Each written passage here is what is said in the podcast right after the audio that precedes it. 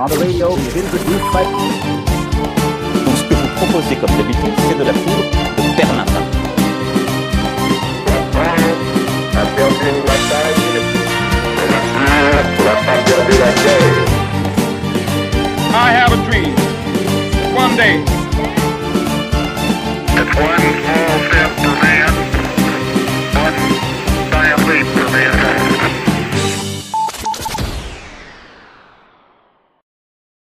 À tous, bienvenue sur Radio Sciences Po Strasbourg. Aujourd'hui, je suis en compagnie de cinq personnes euh, pour une émission un petit peu spéciale puisque on s'est dit que ce serait bien de faire quelque chose sur euh, la réforme des retraites. On en entend beaucoup parler dans les médias, dans les journaux, à l'IEP, assez peu parfois, peut-être entre nous.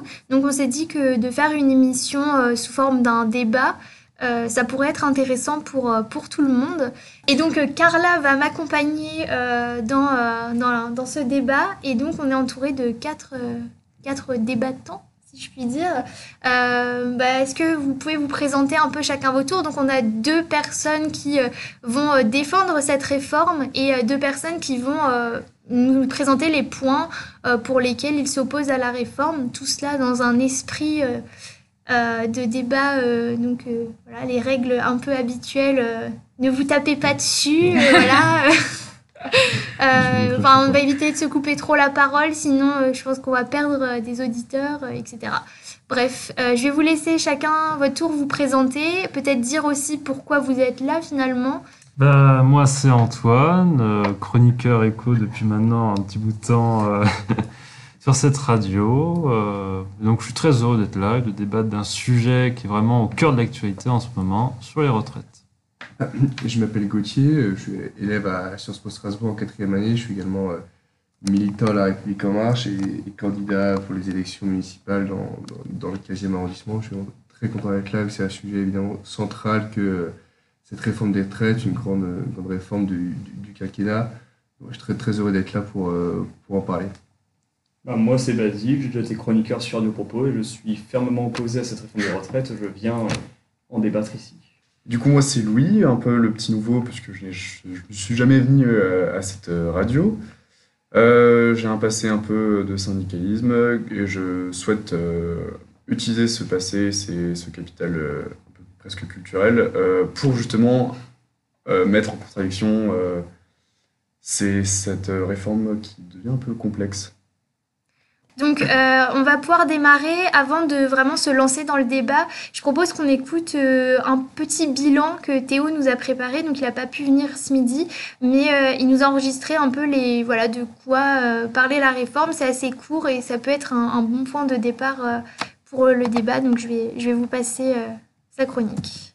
Plus de deux mois après la grève du 5 décembre en opposition au projet de réforme des retraites, les discussions sont toujours houleuses et compliquées entre le gouvernement et les différents opposants à cette réforme. En témoigne d'ailleurs l'actuel travail de la commission spéciale de l'Assemblée nationale chargée de l'examen sur cette réforme. Les députés membres de cette commission doivent analyser plus de 22 000 amendements, propositions de modification de la réforme, dans un délai très court. Cette mission n'est pas concrétisable et les députés savent qu'ils travaillent dans le vide. La déposition de ces amendements, dont 19 000 sur les 22 000 ont été réalisés par la France insoumise, a pour but de repousser l'examen de la réforme, comme l'avouent les membres de ce même parti. Il ne faut cependant pas croire que les seuls opposés au projet de réforme sont les députés de gauche. À droite, on critique aussi une réforme incomplète et manquant de réalisme selon les mots d'Eric. Et du côté du Rassemblement national, Marine Le Pen demande le retrait de la réforme des retraites et dénonce une future baisse des pensions. À gauche comme à droite, donc, pour différentes raisons, on s'oppose majoritairement au projet de réforme des retraites.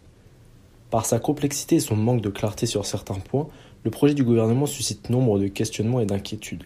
Nous ne reviendrons pas ici sur tous les points de la réforme, mais simplement sur certains aspects majeurs. D'abord, le passage à un système de retraite universel. Cette volonté du gouvernement signifierait la fin des régimes spéciaux. Le président de la République a affirmé que certaines conditions de travail qui impliquent un départ plus tôt à la retraite seront toujours prises en compte, mais cette mesure inquiète les travailleurs de ces régimes qui verront sûrement certains de leurs avantages revus. Ensuite, il y a l'âge pivot. Actuellement, l'âge légal de départ à la retraite est de 62 ans il faut avoir cotisé 43 annuités pour toucher une pension de retraite complète dès cet âge de 62 ans. L'âge pivot, qui lui est fixé à 64 ans, serait dans la nouvelle réforme une sorte de référence pour toucher la retraite à taux plein. Un départ à la retraite en dessous de cet âge induirait un malus s'appliquant sur toute la durée de la retraite. La pension ne serait donc pas complète. Un départ à la retraite après cet âge pivot serait au contraire valorisé. Les opposants dénoncent alors une incitation à un travail sans fin et un repoussement déguisé de l'âge légal de départ à la retraite. Cette mesure de l'âge a été provisoirement retirée par Edouard Philippe en attendant que l'opposition propose une mesure alternative, mais on peut penser bien sûr que dans le cas contraire, cette mesure sera réintroduite dans le projet de réforme. Enfin, il y a le système par points qui constitue un autre sujet de discorde. Le projet propose en effet que l'argent cotisé soit converti en points et que ce soit le nombre de points qui détermine le montant de la retraite. La grande crainte est alors qu'au fil des années, la valeur du point diminue, ce qui conduirait à une baisse des pensions des retraites. Si la mobilisation a été telle contre le projet du gouvernement, c'est que les Français sont attachés à leur système de retraite. Ce n'est d'ailleurs pas la première fois qu'un gouvernement fait face à une forte mobilisation après l'annonce d'un projet de réforme des retraites. Par le passé, plusieurs gouvernements se sont penchés sur le cas des régimes spéciaux, plus coûteux que le système général. L'objectif était à chaque fois budgétaire, il fallait rétablir l'équilibre financier du système des retraites. Sous la présidence Sarkozy, par deux fois en 2007 puis en 2010, des projets de réforme des régimes spéciaux ont donné lieu à des mobilisations syndicales et à des manifestations. Mais ce sont les grèves de 1995 qui restent le plus en mémoire. Alain Juppé souhaitait instaurer un régime universel, comme dans la réforme actuelle, pour mettre fin aux régimes spéciaux. Deux millions de personnes sont alors descendues dans les rues pour protester contre ce plan, et le gouvernement de l'époque a donc dû faire marche arrière. S'il est si compliqué pour un gouvernement français de réformer le système des retraites, surtout par rapport aux régimes spéciaux, c'est parce que ceux-ci sont depuis très longtemps instaurés en France. Le régime des cheminots a en effet été créé en 1909, celui des agents d'État en 1853 et encore plus loin celui des militaires en 1831. Ces régimes sont bien trop ancrés pour qu'un projet de réforme aussi conséquent ne provoque pas de mobilisation. Le 17 février prochain, les discussions sur le texte initial du projet de réforme des retraites devraient reprendre puisqu'il semble certain que les députés ne pourront pas examiner tous les amendements dans les temps impartis. Les discussions risquent d'être encore longues et devant le blocage, certains membres de la majorité brandissent la possibilité d'utiliser le 49.3. Cela ressemble alors plus à une arme de dissuasion pour faire aboutir la réforme. Mais cette idée illustre la difficulté pour le gouvernement, comme pour les gouvernements passés, de réformer aussi conséquemment le système des retraites. C'était la chronique de Théo qui nous a présenté un petit peu donc les, les points de cristallisation de- des débats autour de cette réforme. Donc si je résume brièvement, il y avait donc le, le futur euh, système universel à points, puis euh, notamment le ouais, l'âge pivot qui pose euh, souci, et enfin euh, la notion d'équilibre financier aussi qui semble euh, cristalliser les débats. J'ai juste vu euh, Gauthier ta réaction quand euh, il a parlé du 49.3. Alors est-ce Oui. que tu peux nous en dire un peu plus? En fait, je ne sais pas euh, quelle est la, la source qui, qui est utilisée pour, pour affirmer que le gouvernement voulait passer en 49.3. J'avoue que c'est pas quelque chose qui, que j'ai pu entendre, que ce soit de la part de, de- de parlementaires de la majorité ou même de membres du gouvernement. Après, je vois pas beau- beaucoup pourquoi le, gouvernement passerait en 49.3 dans la mesure où euh, il dispose d'une majorité relativement confortable à l'Assemblée nationale et que euh, globalement, si, euh, comme il a très bien décrit, les oppositions sont euh, vent debout contre cette réforme à l'intérieur de la majorité, même si des débats existent, parce qu'il y a toujours des débats à l'intérieur majorité, euh, la, majo- la, majorité des voix lors, de la, lors du, vote est garantie. Donc, à mon avis, le 49.3 ne sera pas quelque chose de, de- de nécessaire. Juste pour revenir sur euh, le 49.3, il y a le secrétaire d'État chargé des retraites qui était ce matin l'invité de France Inter. Et il a dit que pour le moment, c'était pas la priorité. Voilà, pour revenir sur le, le 49.3. Je sais pas si Basile. Et Moi, je disais que le 49.3 pourrait être utilisé dans, un, l'optique qui était fixée par le général de Gaulle, qui était plutôt de, d'accélérer les débats. Notamment, là, il y, a- il y a un début d'obstruction parlementaire qui se met en place. Du coup, ça permettrait de faire passer la réforme et voilà, de finir les débats.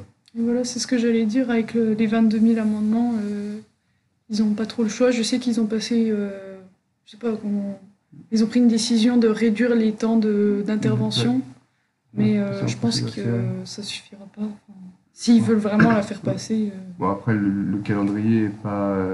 Le, enfin, le calendrier parlementaire a, a ses obligations, mais on peut, on peut imaginer une prolongation des, des débats si vraiment euh, on estime qu'il y, a- qu'il y a matière à débattre sur un, sur un sujet. Après, j'ai pas lu le- dans le détail les, les- des 22 000 amendements, mais ça m'étonnerait que 22 000, euh, il y ait 22 000 amendements pertinents. Dans mon, il y a des amendements qui sont des. Ouais. qui sont en copier-coller, donc on peut faire passer en procédure euh, commune si on vote une fois et ça fait tomber tous les amendements, donc on peut faire Mm. passer sans amendement en quelques secondes. On verra.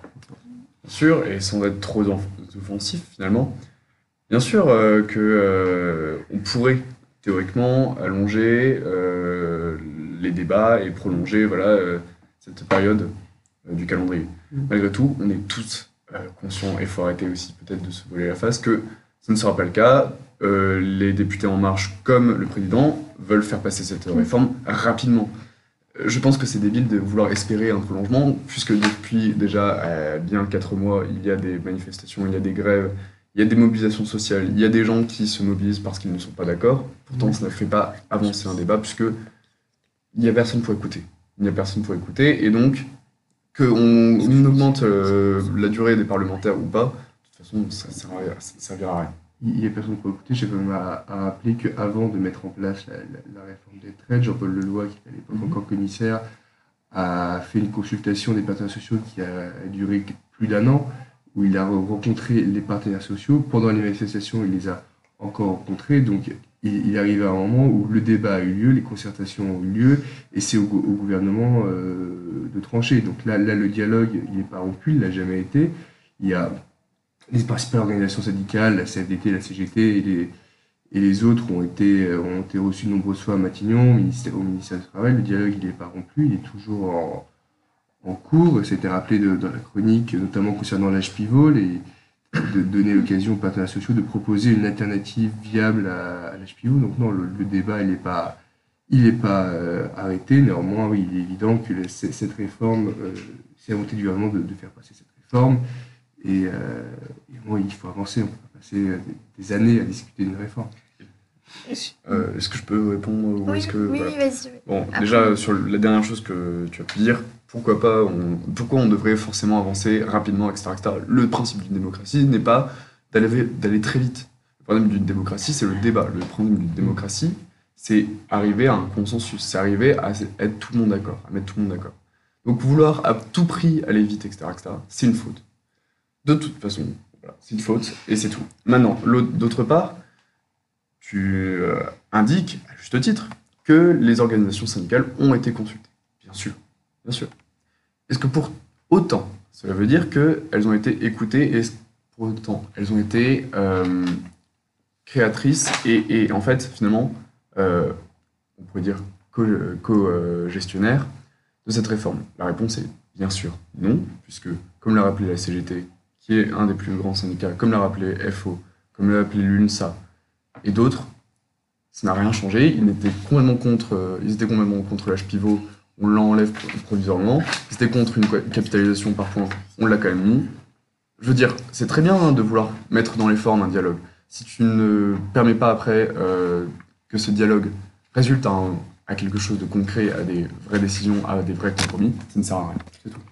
Et, juste euh, pour en penser un petit peu, euh, est-ce que, ben, pour euh, voir concrètement le problème, est-ce que vous pourrez nous, vous- est-ce que vous pouvez chacun dire à peu près les arguments euh, qui défendent, parce que là on est dans un dans un, combat pour le pour euh, pour ou contre cette loi. Est-ce que vous pourriez nous dire les arguments euh, ben, qui s'opposent à la réforme et euh, les arguments qui justement la soutiennent et euh, voilà. Donc, ouais. Pour qu'on repasse un peu à quelque chose de peut-être Oui. vraiment dans le concret, la réforme, c'est quoi. Et euh, voilà, pourquoi vous la défendez Pourquoi vous vous opposez Voilà, on repasse un peu au concret. Alors, je dirais, pourquoi faire une réforme? Parce que je pense pas qu'Emmanuel Macron soit quelqu'un de particulièrement méchant et qui veuille sacrifier sa popularité. Euh, Voilà, les gens font pas ça par plaisir, je pense pas. Tout le monde voudrait partir à la retraite à 50 ans. Voilà, mais à un moment, on est face à des réalités, des réalités économiques, des réalités mathématiques. Pour prendre un exemple, en 1960, il y avait 4 cotisants pour un retraité. Aujourd'hui, c'est 1,4 cotisants par retraité. Donc quand on a ça, quand on voit ça, euh, on voit bien que le système actuel ne peut plus tenir. Les, pensions de retraite, c'est 14% du PIB, c'est 310 milliards d'euros. C'est le premier poste de dépense en France. Alors que dans le reste de la zone euro, qui n'est pas forcément un modèle, hein, j'en fais pas, je fais pas ça, mais la zone euro, c'est 10%. Donc on dépense 4 points de PIB en plus. Donc euh, on a un système qui est très généreux, c'est très bien d'ailleurs. Mais euh, à un moment, je pense qu'il faut euh, prendre en compte qu'on a un système qui est extrêmement généreux et qu'il faut l'adapter à l'évolution de l'économie. Une économie qui bouge beaucoup plus, on est beaucoup moins dans le salariat, avec des phases de travail beaucoup plus courtes. Euh, et donc, il faut, euh, et avec évidemment un vieillissement de la population qui est incontestable, et donc il faut repousser l'âge de départ à la retraite, puisque dans le reste de l'Europe, on a 65 ans, qu'on est à 62. Euh, Justement, j'ai une question par rapport à cette, euh, part de personnes âgées qui augmente. Euh, alors, il me semble que si mes informations sont bonnes, la réforme se veut, qu'il y ait un équilibre financier. Et donc, l'idée, c'est qu'il y aurait un plafonnement du montant total des pensions à environ donc, euh, j'ai 13,8% du PIB. Et donc, euh, j'aimerais savoir qu'est-ce qui explique ce chiffre, comment il a été choisi? Et pourquoi on choisit de plafonner euh, le montant total des pensions si la part des personnes âgées va augmenter par la suite et donc potentiellement il y aura plus de retraites. Je ne sais pas si vous, vous avez peut-être des éléments euh, par rapport à ça en fait. euh, Là, voilà. très concrètement, en bloquant donc, la part des retraites dans le PIB et des, non, des pensions de retraite dans le PIB, très concrètement, on prépare une baisse générale des pensions de retraite. Qui resteront la plus généreuse d'Europe. Et alors? C'est- c'est- le, le- le principe d'une retraite, c'est être généreux et être solidaire, en fait. Et le problème, en fait, euh, problème que vous pointez, c'est surtout que, oui, on a une philosophie de, voilà, aide intergénérationnelle, de solidarité intergénérationnelle. Oui, peut-être que d'un point de vue économique, de toute façon, oui, la solidarité économiquement, c'est pas viable. Oui, mais sauf que nous vivons quand même dans un monde qui n'est pas seulement de l'économie. Il faut aussi pointer que vous, qu'il y a des réalités économiques, oui, il y a aussi des réalités sociales. Et quand un, employé, un ouvrier, un ouvrier, les, ou- les ouvriers et employés qui sont la plus grande part euh, des, actifs, à 50 ans, sont déjà très mal en point, sont déjà malades, puisque bon, on parle beaucoup de cette euh, de, l'augmentation de, euh, de l'espérance de vie, mais c'est en bonne santé. La plupart ne sont pas en bonne santé. Comment voulez-vous justifier le fait qu'ils devront partir encore, allez, 20 ans plus tard?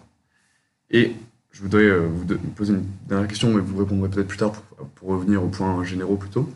Euh, tu disais euh, diminution du salariat, et je trouve ça assez étrange, puisque c'est plutôt l'inverse qui est en train de se passer, et il y a de plus en plus de salariés, et il y en a toujours autant euh, depuis, des années. Il y a de plus en plus d'entrepreneurs. Mais...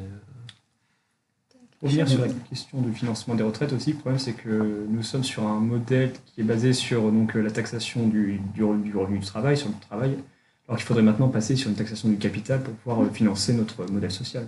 Alors, le- alors déjà, je pense que... Vous savez, moi, je suis pas contre le fait, par exemple, qu'il faudrait un système très généreux, mais le problème, il faut financer ce système. Et donc, on a euh, des, des taux d'imposition qui sont records dans le monde développé, 46% du PIB. Ça pèse sur la compétitivité, ça explique en partie le taux de chômage, pratiquement 9%, qui a certes tendance à baisser grâce à la politique, il faut le reconnaître, de euh, Emmanuel Macron et François Hollande un peu avant. C'est même dur de le reconnaître, mais c'est la réalité. Euh, mais l'écart est toujours là parce que euh, en France, les taxes qui pèsent sur les entreprises, c'est 17% euh, du PIB contre 12% dans le reste de la zone euro. Ça fait 5 points de PIB d'écart. Ça fait à peu près 100 milliards d'euros. C'est-à-dire qu'en France, on taxe les entreprises 100 milliards d'euros de plus que par rapport au reste des autres pays euh, de la zone euro. Donc ça, il faut en prendre en compte. Ça, moi, ce que j'ai compris de l'intervention de Basile. Attends, juste. euh, l'intervention de Basile, c'est pas vraiment une taxe sur les entreprises, mais euh, taxe euh, sur les dividendes qui, en France, sont record. enfin, sont distribués à. en France, il n'y a pas de plafonnement ou de limite dans la distribution des dividendes. Et, euh, et c'est là que. Enfin, c'est là le, le point où ça pose problème, en fait. Ouais. D'ailleurs, deux tiers de la, de la richesse produite par le CAC 40 a été reversée aux dividendes. Les bénéfices, deux tiers des bénéfices, c'est pas la même chose. C'est- même chose. Et juste, Même euh, chose. je crois qu'il y a. Gauthier qui a un Je- petit je mot à ajouter. Sur euh, la, oui. sur- sur la, la partie euh, plus sociale et moins économique de, de la réforme, parce que comme la philosophie de cette réforme, c'est euh, d'installer plus de solidarité et surtout plus de justice les gens aujourd'hui. Le problème de, notre système actuel, c'est qu'il ne favorise pas suffisamment les carrières courtes qui aujourd'hui sont euh, quand même euh, hachées, pardon, pas courtes, euh, qui sont quand même aujourd'hui malheureusement une des caractéristiques de notre marché du, travail et qui laisse aussi d'énormes disparités, notamment entre les hommes et, et les femmes. Aujourd'hui, en moyenne, on a 42% de différence entre une pension à une femme et, un- et celle donnée à un homme, pardon. Pour la même carrière, évidemment, je parle de même carrière, même salaire, et, et- etc. Euh, et, euh, et deux tiers, et, euh, et, les, et nous, et ce qui- pardon, la- le, le système par points permet euh, de donner des points, de valoriser notamment les périodes de, de, de, grossesse et les périodes de, congé maladie.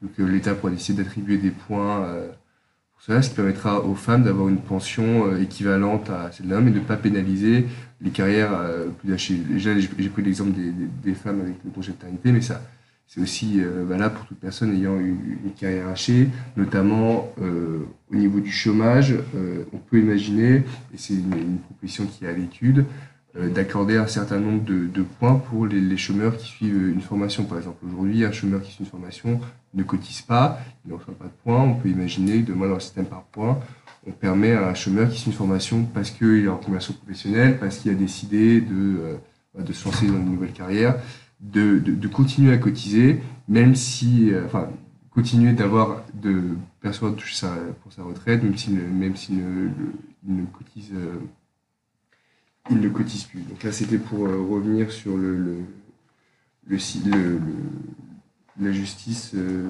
sociale au niveau de, de, de cette euh, retraite. Je venais aussi sur, tu as, je crois, mentionné d'augmenter le travail de 20 ans. Je Non, le- L'âge de départ minimal à la retraite, à taux plein, c'est-à-dire 100%, restera fixé à 62 ans. Là, il n'y a pas de, Oui. de débat là-dessus. Et euh, aussi, concernant la valeur du point, il a été dit dès le début, je crois, ici, que la valeur du point ne pourra pas baisser parce qu'elle sera écrite dans la loi. Alors certes, l'argument qu'on entend souvent qui est vrai, c'est que ce que fait une loi, une autre loi peut le défaire. Et on ne peut pas, et on peut tout à fait imaginer qu'un autre gouvernement décide de faire baisser la valeur du point de manière complètement arbitraire. Sauf que euh, il est prévu dans la loi que la valeur du point soit discutée euh, par les partenaires sociaux et c'est une discussion et surtout c'est un vote. C'est-à-dire que si les partenaires sociaux contre, on ne pourra pas changer la valeur du point. Ce sera un principe de base, de- un principe fondateur du système de retraite. C'est-à-dire que si on enlève ce principe-là, il faudra enlever tout le système de retraite. Après, si notre gouvernement décide de refonder encore une fois notre système de retraite, là, malheureusement, je ne peux pas dire grand-chose. Je ne vais pas être comptable des gestions d'un futur gouvernement. C'est sur le point, c'est ça? Oui, c'est par rapport au, euh, On met toujours les partenaires sociaux au cœur du débat, et moi, ça me, ça me gêne un peu parce que les partenaires sociaux sont euh, quasiment aussi représentatifs que les partis politiques aujourd'hui, c'est-à-dire sont pas représentatifs du tout. Il y a une abstention énorme des élections professionnelles. Certes, la CGT et la CFDT ont plus d'adhérents que tous les partis politiques.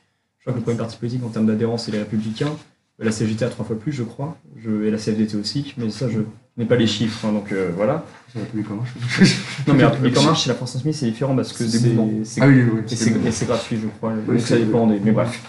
Passons. Donc moi, je pense qu'il faudrait surtout revenir sur. euh, il faudrait remettre vraiment les, citoyens. Par... ben Là, je vais un peu faire la promotion de démocratie directe, hein, ça me tient à cœur, mais vraiment, oui, par exemple, la réforme des retraites aurait dû être discutée en, agora. euh, il aurait dû avoir des référendums, des choses, comme ça. Le, problème du référendum, c'est qu'on a vu souvent que euh, dans le passé, les référendums, les gens répondaient quand même très peu à la question posée. C'était plus ou contre le gouvernement actuel. Euh, donc, euh, je comprends l'idée. Moi, le, principe, en le principe du référendum sur cette loi ne me, posait pas de problème. Euh, seulement, j'ai quand même toujours à l'idée que les gens vont quand même plus pour et contre une politique globale d'un gouvernement que sur réellement le bien fondé du texte. Ne serait-ce que parce que pour lire l'ensemble du texte, pour voter oui ou non, il faut quand même avoir une sacrée, soit une énorme conscience citoyenne, soit une vraie envie de connaître l'ensemble du- Justement, 20 000 euh, de la réforme. Justement, si on parle de la peut-être euh, de la compréhension du texte par euh, tous les citoyens, moi j'aimerais savoir est-ce que l'un d'entre eux peut m'expliquer de manière simple le système à points?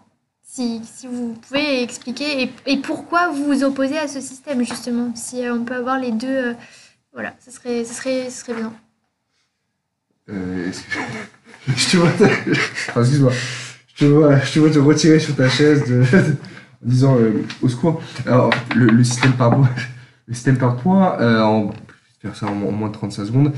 Euh, un jour de travail va correspondre à un certain nombre de points. Peu importe le, travail dans lequel tu es. Le système est, universel avec les modulations dont on a parlé avant. Et euh, à la fin de ta, carrière, donc ce sera 62 ans euh, dans le système euh, actuel, on va percevoir la retraite en fonction du nombre de points cotisés.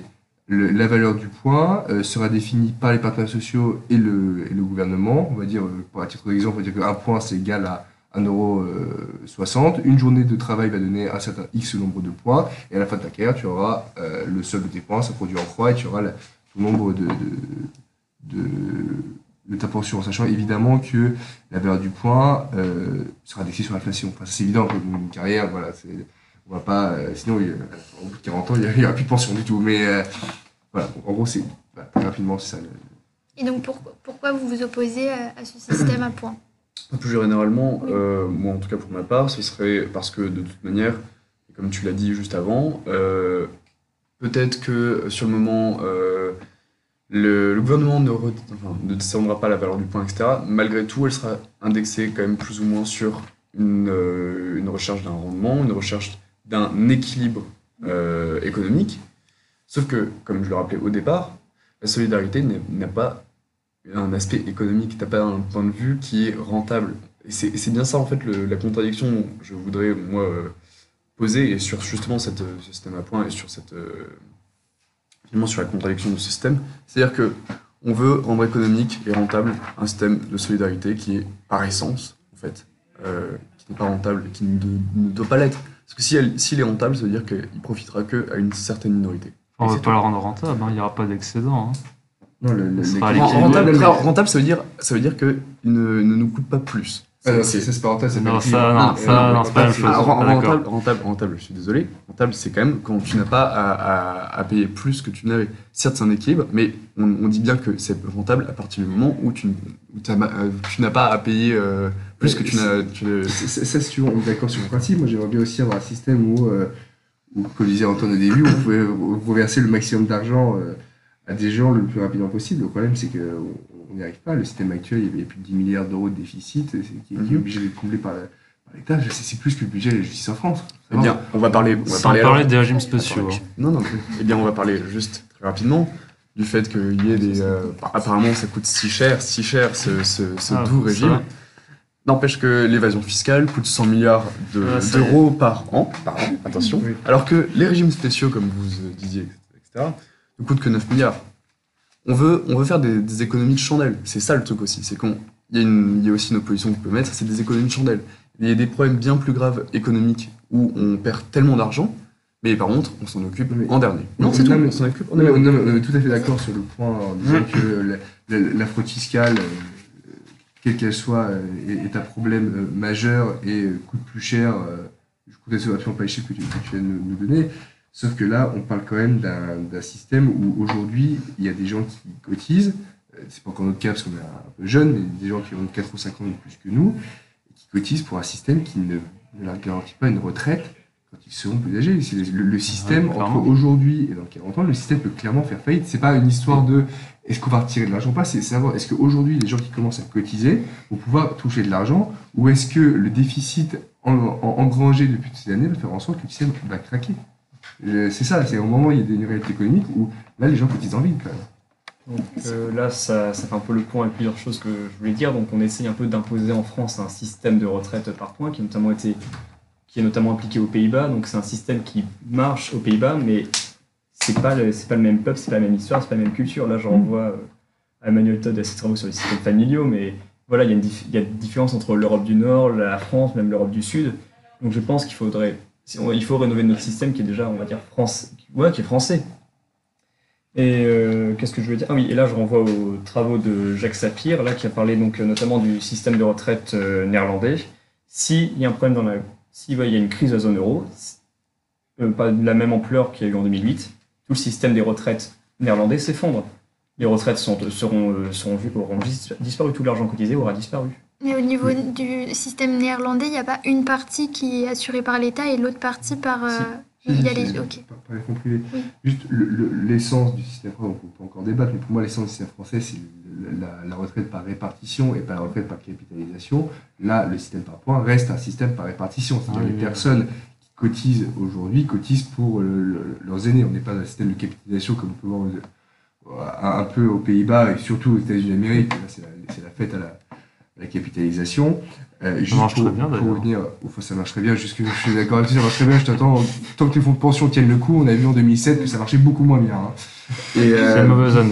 une mauvaise oui, année. oui, oui, c'est une mauvaise année, oui. Il faut dire ça aux gens qui se trouvent dans la rue, quoi. C'est vraiment une très mauvaise année pour eux.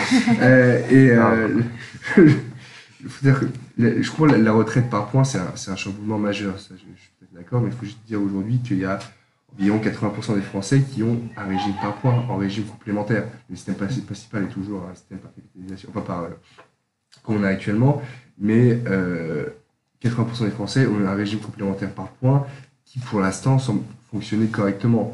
Donc il n'y a pas de raison, pas dans, l'essence du système par points, il n'y a pas de raison que si on généralise tout ça, un système qui est viable pour 90% des Français, si on rajoute 20%, ça ne va pas, pas fonctionner. Oui, il me semblait que, euh, bon, on en avait parlé en, en sociologie euh, avec euh, donc, euh, Madame de la Salle, et elle avait dit que euh, bah, pour les très hauts salaires, par contre, euh, le, point fera- le système ferait en sorte que justement, le- il bascule sur la capitalisation. Au-dessus de 10 000 euros. Ouais. de 10 000 euros.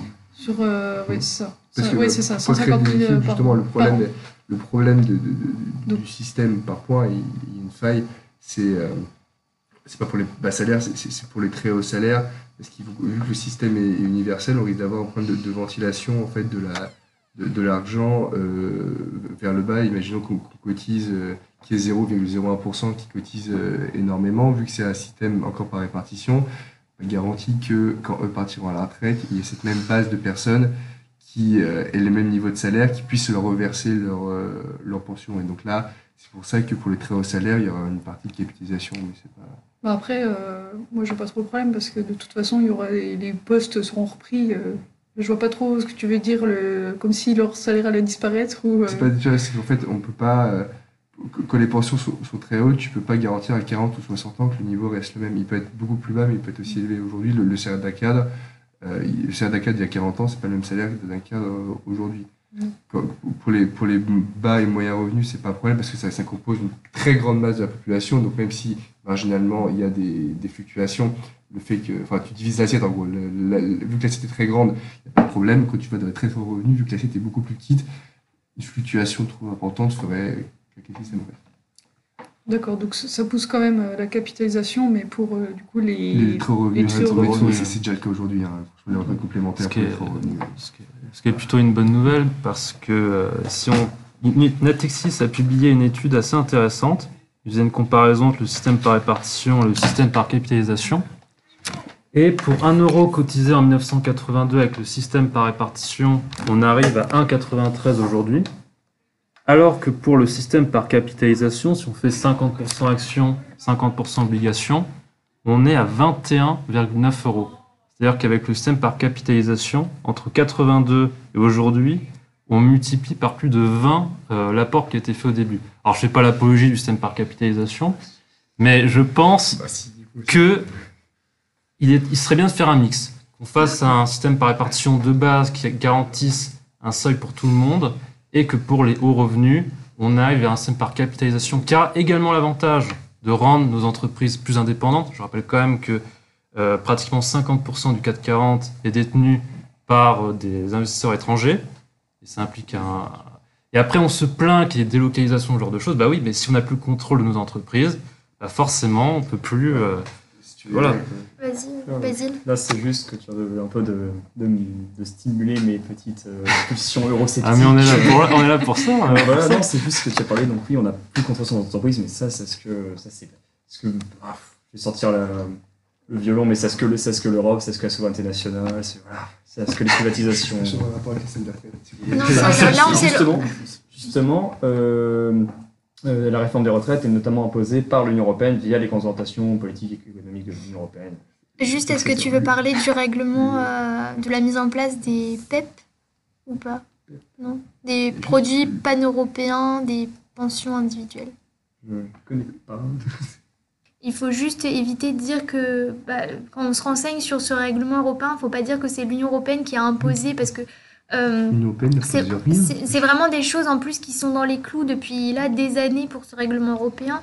Et euh, c'est juste, c'est un règlement qui a été mis en place en gros pour harmoniser, euh, si je me souviens bien, euh, harmoniser en gros euh, les, les- possibilités pour les fournisseurs de produits de retraite, d'épargne retraite individuelle, en fait, leur possibilité d'aller s'établir à- dans un autre pays de l'Union européenne. Jusqu'à aujourd'hui, c'était très compliqué. Et donc, euh, grâce à ce produit, euh, ce label PEP, en gros, euh, un travailleur qui va, euh, qui change de pays, par exemple, un, je sais pas, un enseignant-chercheur qui change de pays pourra euh, emporter avec lui et euh, il y aura une portabilité, en gros, de, ses, de son produit d'épargne retraite et c'est ce que permet. Moi, j'aimerais juste, euh, mais en plus, un peu pour rebondir sur euh, ce que tu viens de dire, euh, le fait qu'en fait, euh, et puis surtout euh, ce que- ce qu'on disait sur un, un mix finalement des, des- de l'origine des, des retraites et du financement de ces retraites. Alors, on va dire que empiriquement, peut-être qu'il y a des, euh, il y a des bénéfices, il y a des, en tout cas, il y a des bénéfices concrets dans ce que tu disais, 20%, enfin 20% de plus, etc.. N'empêche que euh, on pourrait axer la réflexion sur deux points. Tout d'abord, le fait que euh, malgré tout, on change diamétralement de philosophie, dans le sens où on accorde à une entreprise le fait de pouvoir euh, subvenir à nos besoins parce qu'on ne travaille plus, etc. Et je trouve que bon, c'est bon, peut-être aussi des visions qui sont très libérales, etc., etc., mais n'empêche que il y a, moi, il y a quelque chose qui me, qui me préoccupe. on se remet, déjà, on se remet déjà beaucoup trop aux entreprises, mais on va remettre encore notre vie et notre, notre retraite, no- notre après-vie d'actifs à des entreprises, alors qu'on leur doit déjà tout, etc. etc. Juste quand tu dis remettre, c'est par rapport au fonds de pension, c'est Par ça? rapport au fonds de pension, par rapport à ce que Ah, proposait, le fait que euh, on, capitalise aussi. Mais d'autre part aussi, euh, bien sûr, on pourrait euh, tou- toujours faire un mix, etc., etc. Il faudrait aussi ajuster, voir comment, euh, quelle part et quelle part euh, serait euh, issue justement de, capitaux ou de- d'entre- d'entreprises privées de, retraite. Je sais pas, je ne pourrais pas te dire, mais n'empêche que, et notre ami nous l'avait bien fait remarquer, il y a quand même un souci d'instabilité par rapport au marché. Et c'est vrai, il faut quand même le planter, c'est-à-dire que malgré tout, s'il y a une crise qui nous frappe, et on le sait, c'est, les crises c'est cyclique. De toute façon, on le sait, il y aura d'autres crises. Et on pourrait l'avoir d'ailleurs dans un an. On sait que ça, ça devient de plus en plus régulier, ces crises. Qu'est-ce qui se passera? Qu'est-ce qui se passera? Je suis tout à fait, d'accord avec Louis. Euh, je suis pas pour la, un système mixte de, de, de capitali- de capitalisation. Déjà parce que euh, si les, personnes à très haut revenu décident de faire un système, elles peuvent le faire très bien toutes seules. Si elles veulent cotiser à part, pas besoin de l'État pour les, la citer à, à le faire. Et effectivement, on a un problème de euh, fluctuation du marché. Aujourd'hui, les seuls placements à rentables à long terme, c'est le placement dans les actions. Les obligations d'État qui sont le plus sûres, le taux est négatif, c'est que tu perds de l'argent quand tu Ah, investis oui. dedans. Donc il n'y a rien de sûr pour un système de, de, capitalisation, d'autant plus qu'on parle à une échelle de 40 ans. Là, on parle de systèmes qui sont censés être viables pendant au minimum 40 ans si ça marche pour une génération. Comme l'a très bien dit Louis, les, crises économiques arrivent de manière beaucoup plus régulière que, que, qu'à intervalle de 40 ans. Donc c'est beaucoup trop risqué de s'en mettre, même pour la moitié, si tu veux, de- d'un une cotisation. Euh, imaginons qu'aujourd'hui, euh, on soit dans ce système-là, que demain il y ait une crise économique. Imaginez la situation de la France et si l'ensemble des retraités perdraient la moitié de leur, euh, leur pension. Le- ce serait une crise systémique absolument euh, possible. Il y aurait une chute de la consommation et je ne sais même pas comment l'économie pourrait, pourrait s'en remettre. Il faudrait euh, créer des enfin, je ne sais même pas si c'est possible de se remettre si, euh, si tous les retraités perdent 50% de leur pouvoir d'achat. Donc je suis absolument pas pour ce système-là. Bah, Alors, bah déjà, sur le long terme, c'est empiriquement, alors effectivement, il y a des fluctuations. C'est le, le but de, des actions, c'est effectivement un, un actif risqué. Mais si on se place sur du long terme, si on se dit, je veux préparer ma retraite dans 40 ans, euh, en moyenne, c'est 10% par an les actions. Alors effectivement, parfois il y a 25%, c'est qu'année dernière, il y a 25% de rendement. Parfois, on peut tomber sur une crise violente, ça peut être moins 20%, voire plus, c'était le cas en 2008. Mais si on, si on est sur un horizon de long terme, qu'on n'a pas besoin de se dire, voilà, il faut mon argent dans un an, si j'ai 10 ans, 20 ans, 30 ans devant moi, c'est gagnant. Alors après, moi, effectivement, je pense que si on devait faire un système mix, il faudrait euh, effectivement que la part capitalisation soit vraiment euh, placée pour les plus revenus, ceux qui sont les moins sensibles à une chute rapide euh, des marchés. hein, c'est sûr, mon idée n'est pas d'instaurer un système par capitalisation pour euh, les, personnes défavorisées ce genre, genre de choses. Je pense qu'il faut euh, euh, ré- euh, réfléchir à ça. Et euh, je voulais rebondir sur ce que tu avais dit, Louis, euh, au début, euh, quand tu disais qu'on allait euh, finalement euh, se reposer euh, entièrement sur les entreprises. Mais c'est déjà le cas. Les entreprises financent à 60% le système des retraites. Elles payent énormément de cotisations euh, sociales. Donc on se remet déjà d'entreprises. C'est les entreprises qui créent la majorité de la richesse en France, donc forcément, on s'en remet à elles. Mais un autre euh, euh, avantage que je voudrais présenter pour le, système de capitalisation, c'est que ça pourrait développer l'actionnariat salarié. Et les salariés pourraient au moins avoir une voix de plus en plus forte dans les entreprises. Et je pense que ça, ce serait très positif. Vous avez quelque chose à répondre dessus ou enfin, vous avez Ouais, Du coup, non, c'est. euh, Ok. Euh, bon alors, quand je te disais que euh, on se reposait sur, on allait se reposer sur une entreprise, bien sûr, j'ai bien compris que de toute façon la cotisation euh, d'entreprise au système de retraite est, est bien sûr prépondérante. Moi, je te parle pas de ça dans, dans, ce, dans ce cas précis. Là, je te parlais vraiment euh, dans le sens où là, ce n'est plus, on n'a plus sur un financement qui est de toute façon euh, régulé par la loi, etc., mais bien un- un- une régulation par le marché. Et comme on l'a rappelé, voilà, marché, c'est pas stable. C'est pas un truc qui est stable, faut arrêter, c'est pas un truc qui peut se prévoir sur 40 ans. Et euh, après, je suis quand même d'accord avec l'argument que tu as posé, c'est-à-dire, oui, euh, si on fait un, système qui serait comme ça, le faire sur les, les- les classes qui sont le moins sensibles voilà, à des fluctuations euh, sur la retraite. Juste, euh, on va peut-être bientôt conclure. On n'a pas, besoin- pas de l'État. Je sais. Je pense pas que Bernard Arnault attend, l'État pour cotiser sur sa, sa retraite. Pour Bien sûr, c'est pas le- cas, euh, Il hein. une maison de retraite, quoi, il a déjà assez. Il a acheté la maison de retraite. Voilà. Bon, du coup, ouais, on va peut-être conclure. Je sais qu'il y en a qui ont cours. C'est un peu dommage. On aurait pu débattre, je pense. Enfin, on aurait pu en parler encore pendant des heures et des heures. cas spécial? On n'a pas vraiment parlé de l'âge pivot aussi, je voulais en parler. Ah, ça- euh, ça, c'est un peu le point de discorde euh, aussi. Mais bon, euh, bon, en vrai, on n'a pas parlé d'inégalité homme-femme, etc. Parce qu'en Oui, réalité, il y, a- il y a beaucoup à dire. Oui, Alors, oui, oui, oui, c'était un point. Oui, mais tout, tout n'est pas euh, aussi simple que. euh, Ah, pff, pardon, euh, pardon Gauthier. Oui, oui, il restait plein de points. Enfin, j'avais noté beaucoup de choses à aborder. Malheureusement, on a eu peu de temps. Pour, euh, Peut-être qu'on pourra euh, redonner une suite euh, à- pour poursuivre, pour poursuivre la discussion. Comme ça, on aurait euh, peut-être que les deux mis bout à bout, euh, bah, les auditeurs et en tout cas nous aussi, on aura peut-être vraiment les éléments en général. Mais oui, là, c'est vrai qu'on va devoir conclure. Mais euh, en tout cas, euh, moi, je suis pour euh, qu'on remette euh, la discussion à un autre, à un autre midi. Euh, bah, je vous remercie beaucoup d'avoir participé et, euh, voilà, dans, dans la joie et la bonne humeur euh, du débat. Et euh, bah, j'espère que euh, vous, vous pourrez revenir à la prochaine. Du coup. Et, euh, Dans les nouveaux bâtiments, je tiens à le signaler. bah, dans le nouveau bâtiment, Ah, voilà. ça. Voilà, euh, on aura peut-être moins de problèmes de gens qui claquent les portes à côté ou Ah ouais. d'insonorisation. Ça a l'air assez ouvert, donc je suis pas sûr. des petites.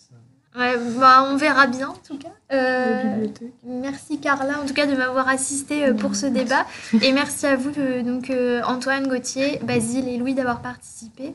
Euh, voilà, vous pourrez retrouver nos autres émissions sur notre site internet, sur les plateformes de podcast, etc. Et je vous dis à bientôt dans Propos.